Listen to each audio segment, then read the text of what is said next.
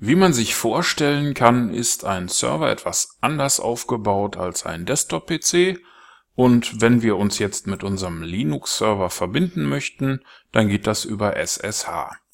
SSH ist eine verschlüsselte Kommunikationsmethode, die auch ohne grafische Hilfsmittel wie Buttons oder Mäuse funktioniert und man kann das über eine sogenannte Konsole tun. Bei Linux-Rechnern ist SSH in der Regel bereits vorinstalliert, für Windows gibt es Hilfsmittel wie PuTTY. Melden wir uns also erneut auf unserer Konsole an und schauen, ob unser neu erstellter Server bereits erreichbar ist. Aha, wir haben eine laufende Instanz. Im Gegensatz zu dieser Instanz hier unten, die einen roten Kreis und den Zustand stoppt anzeigt, ist die hier oben grün und neu gestartet worden. Wir ziehen das mal ein bisschen hoch und hier unten wird mir eine Public IP angezeigt, unter der ich die Instanz jetzt erreichen könnte. Hier gibt es auch noch einen entsprechenden DNS-Namen, der vergeben wird. Ich könnte mir hier auch einen Statusalarm einrichten, um zu überprüfen, ob mein System vernünftig funktioniert.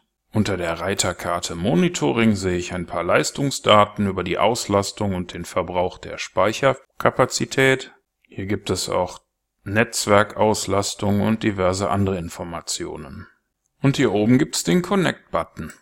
Der sagt jetzt, aha, ich kann mich verbinden, indem ich mir ein separates Programm installiere oder indem ich meinen Webbrowser und Java benutze. Laden wir uns also PuTTY herunter und installieren das Programm.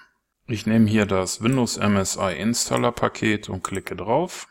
Das lädt diese MSI-Datei herunter, die nach einem Doppelklick PuTTY installiert. So, die Installation ist erledigt. Hier steht, dass PuTTY nicht mit diesem PEM-Format unserer Schlüssel für Amazon EC2 zurechtkommt.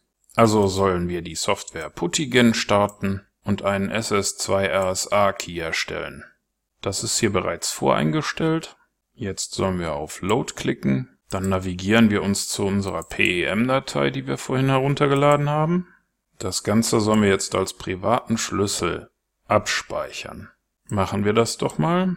Und jetzt müssten wir in Putty unter SSH unter Punkt Out noch den Pfad zu unserem Key angeben.